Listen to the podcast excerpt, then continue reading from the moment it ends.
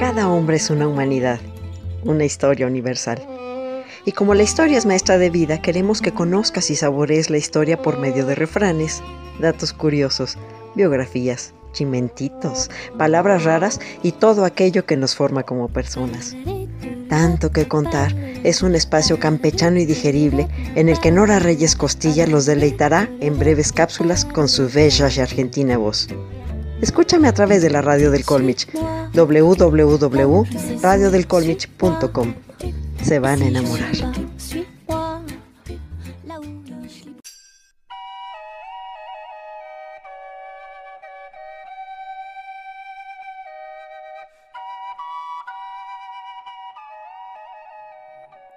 La historia de este delicioso pan dulce comienza mucho antes de Jesús.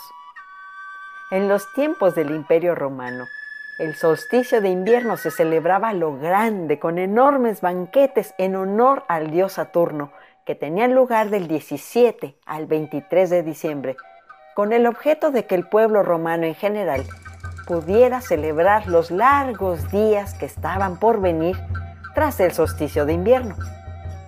En estas Saturnales se degustaban unas roscas redondas con higos, dátiles y miel que se repartían por igual entre plebeyos y esclavos. Fueron los mismos romanos, en el siglo III, quienes iniciaron la costumbre de esconder una haba seca al interior de la torta y el afortunado al que le tocaba era nombrado Saturnalicius Princeps, o líder de las Saturnales, por un corto periodo de tiempo. A veces se le conocía como el señor de la anarquía, ya que se procuraba seleccionarlo entre los miembros más humildes de una casa y se le otorgaba el derecho a realizar travesuras libremente. En el año 354 comenzó a festejarse el nacimiento de Jesús el 25 de diciembre.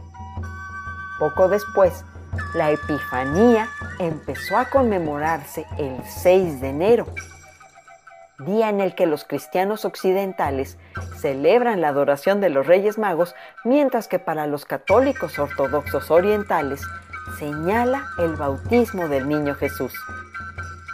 La historia cuenta que de Persia salieron tres reyes magos que viajaron hasta Jerusalén, guiados por una estrella, para ir a adorar al niño Jesús. La diversidad de razas de los magos hace alusión a la variedad de pueblos existentes en el mundo, quienes en signo de adoración llevaron oro, regalo digno de reyes, incienso, indispensable para la adoración de dioses, y mirra, símbolo de la mortalidad del Mesías.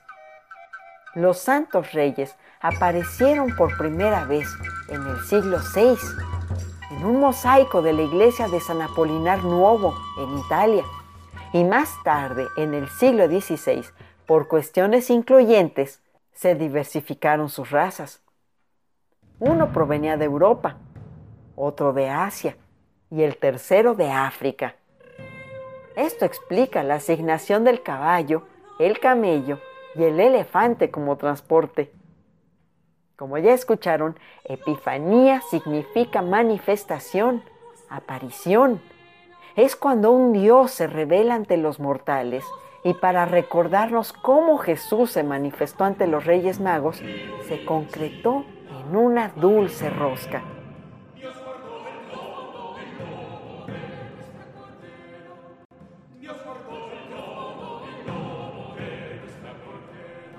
Después de la adopción del cristianismo como religión oficial en las naciones de Europa, las tradiciones paganas de la época fueron adaptadas y se convirtieron en los festejos de Navidad.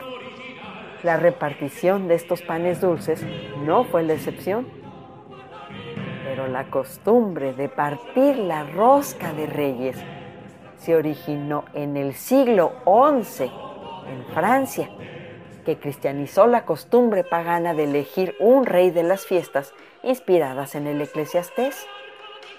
Entonces se escondía una haba en una rosca de pan dulce adornada con azúcar y frutas. También se acostumbraba a esconder una moneda de plata dentro de un pan para echar la suerte. A quien le tocaba la moneda sería el encargado de realizar alguna tarea. Con el tiempo, el pan se convirtió en pastel y la moneda de plata pasó a ser de oro para los ricos y un haba para los pobres. La tradición se extendió por toda Francia, donde se creó un roscón llamado gâteau de la fève o pastel de haba, y a quien se encontraba el haba se le llamaba roi de la fève o rey del haba. Cuando la costumbre llegó a España, en la rosca de reyes se plasmaron muchos simbolismos para recordar la Epifanía. Para los creyentes católicos, el óvalo que tiene la rosca de reyes representa el amor infinito a Dios, mientras que las frutas del pan simbolizan las joyas que adornaban las coronas de los tres reyes magos. El muñeco que viene escondido en el pan personifica cuando María y José escondieron al niño Jesús para salvarlo de Herodes. Y el cuchillo con el que se parte la rosca representa el peligro al cual estuvo expuesto el pequeño Jesús durante sus primeros años de vida. En Estados Unidos se llama King's Cake y forma parte de las festividades del Mardi Gras en Nueva Orleans.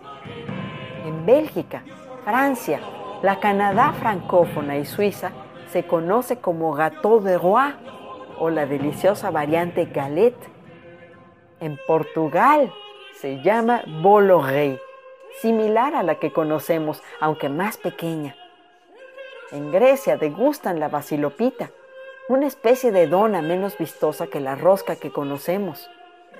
En Hispanoamérica se le denomina rosca o roscón de reyes y en Cataluña tortel. Esta dulce tradición llegó de España a México a través de la conquista espiritual. La rosca de reyes se parte el 6 de enero para recordar el encuentro entre Melchor, Gaspar y Baltasar y el niño Jesús. En México son sus majestades los santos reyes quienes traen los regalos a los niños durante la madrugada, como alguna vez lo hicieron con el niño Jesús dejando sus presentes en los zapatitos colocados llenos de esperanza durante la víspera.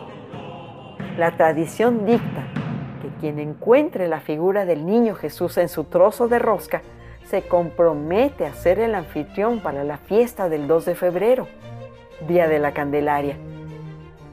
En esta celebración se viste al niño Dios con ropa de gala y se sirven tamales, chocolate y atole a los invitados. Así que, cleonautas, la próxima vez que coman un trozo de rosca de reyes, recuerden la diversidad de tradiciones y la antigüedad de siglos que están alrededor de este rito navideño. Soy Nora Reyes Costilla, su imperatrix ad eternum, y rosca de reyes a mi manera.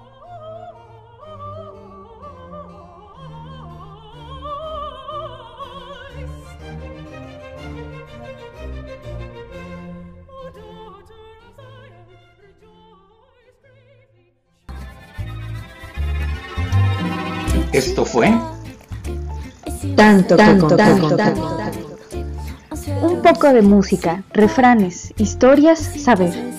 Con Nora Reyes Costilla. No canta, no baila, no se la pierda.